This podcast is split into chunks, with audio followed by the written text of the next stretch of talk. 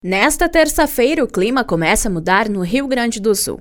Uma corrente de vento de origem boliviana traz ar quente que, ao encontrar a massa de ar frio, forma uma frente quente sobre o estado. A nebulosidade, por sua vez, se instabiliza com chuva no decorrer do dia. Na metade oeste, o começo desta terça-feira, a instabilidade muda o clima rapidamente, avançando para o leste até o final da manhã, tomando conta de todo o território gaúcho. A Metsul ainda alerta para o alto alto risco de chuva localmente forte a torrencial, com queda de raios e possibilidade de queda de granizo.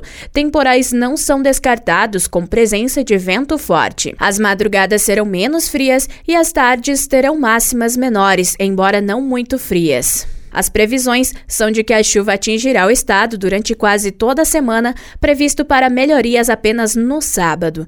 Em Porto Alegre, o dia já começa chuvoso, com mínima de 13 e a máxima atingindo os 18 graus. Na região da Serra Gaúcha, chove durante o dia, com máxima de 16 e a mínima de 13 graus. Com informações da previsão do tempo, da central de conteúdo do Grupo RS Com, repórter Alice Correa.